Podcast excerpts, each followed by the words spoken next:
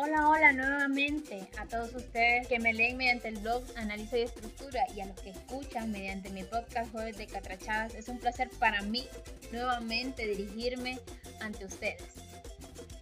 Le doy gracias a Dios primeramente por estar nuevamente creando este tipo de contenido para ustedes, para que miren la vida, el mundo desde otras perspectivas, después de todo lo que nos ha tocado vivir a través de estos ocho meses Sé que no es fácil, pero la vida es de seguir. El tema de hoy lo titulamos Las cinco estrellas y es dedicado a mi país. Esto tiene algo muy especial porque después de tanto, de tanto sufrimiento, de tantas cosas que hemos pasado, estamos aquí de pie. Estamos gracias a la voluntad de Dios. Estamos luchando por un futuro mejor. Dedicado a mi tierrita, a mi gente que está dentro y fuera del país y bueno, sin más preámbulos, vamos a comenzar. Para nadie es un secreto que una pandemia, un virus, puso al mundo de rodillas. En tiempos de pandemia, la incertidumbre se adueñó de nuestro cuerpo, de nuestros pensamientos y en algunos casos puso a temblar a muchos de aquellos que temen a la muerte, siendo esta una acción natural de la vida. Pero hoy, cada cabeza es un mundo. Aprendimos, o al menos eso espero yo, que sí hayamos aprendido un poquito, aunque sea, de lo que significa realmente vivir. Esta situación nos enseñó principalmente tres cosas. Cuando hablo de situación me refiero estrictamente a la pandemia. Número uno, que Dios es un Dios real y su poder sin límites tiene la capacidad de hundirnos o de levantarnos, si esa es su voluntad. Que ningún ser humano está por encima de su autoridad, puesto que somos polvo y ahí volveremos, sin importar quiénes seamos o qué tan importantes llegamos a ser. Número 2. Que la familia es y siempre será lo primero después de Dios. Será lo más importante. Que el cuidado que merece es incalculable y ningún bien material cubre ese amor. Que los padres, los hijos, tíos, primos o cualquier otro familiar, incluyendo esposas o esposos, ningún bien material cubre ese amor que ellos necesitan. Y número tres, sobre todo, puso a prueba la frase que dice lo siguiente, ricos y pobres somos iguales, ya que frente a una catástrofe de tal magnitud, el dinero no sirve de absolutamente nada. Si el país donde se vive no tiene la capacidad de cubrir los principales servicios que debe tener en funcionamiento, en este caso el sector salud, en tal sentido demostró que sin importar a cuál de los dos mundos pertenezcamos, no hay diferencia entre tener y no tener, puesto que nacemos sin tener nada, morimos sin llevar nada y en el medio peleamos por algo que ni trajimos ni nos llevaremos lo cual convierte en las peleas de cualquier índole en algo absurdo, porque al final no importa. ¿Y qué hablar de las grandes potencias mundiales? Ni esas pudieron detener la gran mortandad en este año, que es evidente, será inolvidable para nosotros, que lo vivimos y las futuras generaciones, que seguramente, así como ha sido todo en la historia, seguramente serán obligadas a conocer qué pasó en el 2020 o 2020 como lo quiera llamar. Y claro, en este año lleno de pruebas también se hizo presente la soberbia de algunos gobernantes del mundo y el egoísmo que impera en las sociedades de todos los países. También acompañado este de un incremento en el desempleo, caída eminente de la economía mundial, el incremento de la pobreza y una falta de salud mental por donde quiera que pasó el virus. Pero ¿qué de Honduras? ¿Qué de mi Honduras? Voy a iniciar diciendo que Honduras es un país pequeño, perteneciente a la región latinoamericana, ubicada exactamente en el centro del continente americano, exactamente en Centroamérica, con una belleza impresionante en sus lugares turísticos, una gastronomía exquisita, hombres y mujeres de trabajo, con atenciones de lujo para quienes la visitan y un saborcito único al momento de bailar y gozar de manera sana. Aclaro esto porque sé, según las estadísticas de mi podcast, que me escuchan de varias partes del mundo y agradezco infinitamente su tiempo. Pero, bueno, retomando el tema, hablaré dentro de lo que cabe con mucho amor de mi país, porque sé que hay muchas personas de gran corazón y siempre diré y sostendré a lo largo de la vida que en esta pandemia mi Honduras demostró que los menos favorecidos tienen un corazón más generoso y más grande que aquellos que tienen mucho más en esta vida, hablando de cosas materiales. Aunque lo comprendo, porque en ocasiones el dinero tiene una cierta manía de subir un pedestal al que lo tiene. Y esta persona, olvidándose de que es un humano, un día dejará de existir. Y tal como lo dije antes, no se llevará nada de lo que no trajo, pero sí hizo en el camino.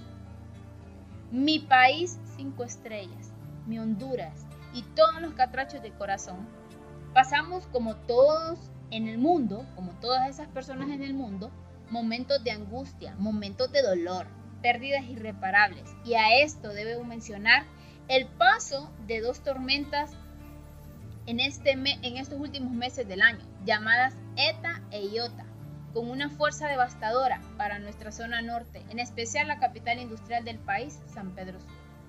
El panorama nos hacía ver con mucho más dolor el poder levantarnos de todas estas tragedias.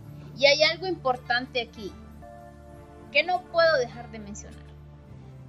Es esa parte fea, esa parte no agradable de la cual a nosotros no nos gusta hablar comúnmente. Y no solo digo a nosotros los hondureños, sino también a muchas personas alrededor del mundo. Pero es importante mencionarla y es la falta de compromiso de un gobierno que no tiene el más mínimo sentido del humanismo. Un gobernante que parece no tener corazón y una clase política desinteresada por las lágrimas de cada hondureño. Esos hondureños que perdieron un familiar, que perdieron su trabajo, perdieron su casa, sus pertenencias y perdieron también las ganas de vivir. Porque sí, vale mucho mencionar los casos de suicidio que se dieron en el país por la falta de recursos monetarios para cubrir las necesidades básicas que todo ser humano necesita para vivir en dignidad. Es duro llegar a comprender la magnitud del abismo desesperanzador que nos inundó desde el confinamiento hasta mucho antes, para ser sincera. Es una pena y una lástima que a nivel de Estado no exista ni una tan sola señal de rescate de parte del gobierno de Honduras para nuestra población.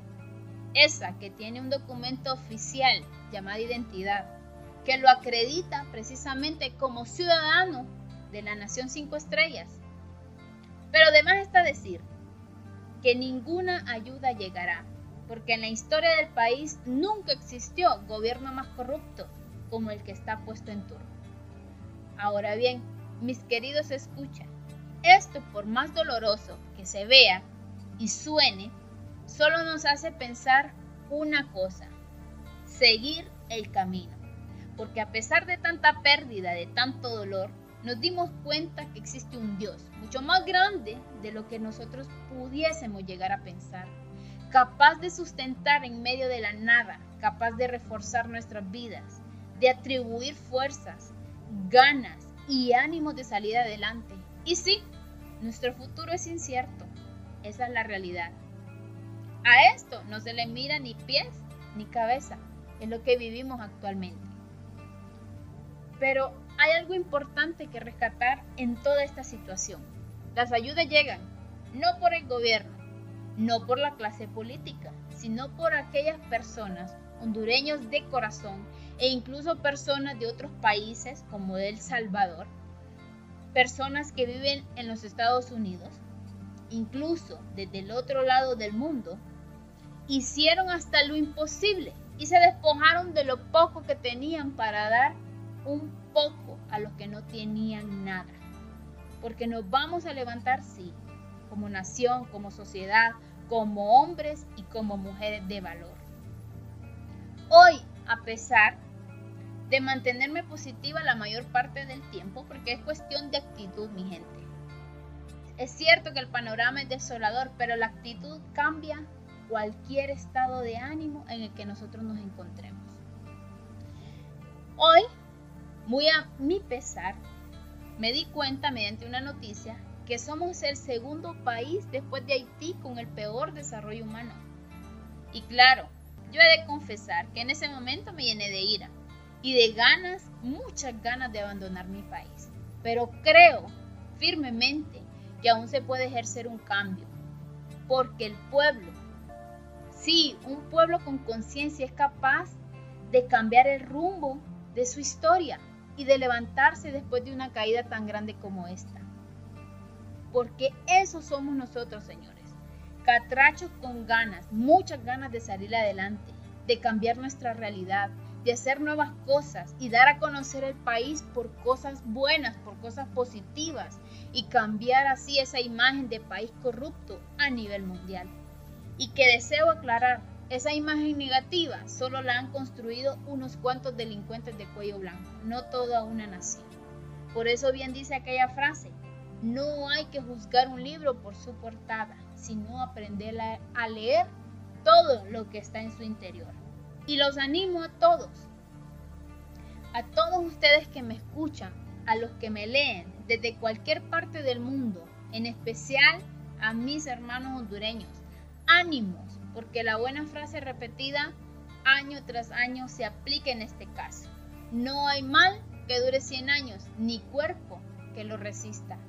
Dios los ilumine y guíe sus pasos. Y no me despido sin antes recordarles que pueden encontrar este y más audios en Spotify y Anchor FM. Además, también pueden escucharme vía online en el siguiente sitio, ondapro.es, creado y dirigido por mi gran amigo Manuel Alonso. Gracias a todos y ánimos, buenas vibras y bendiciones de lo alto.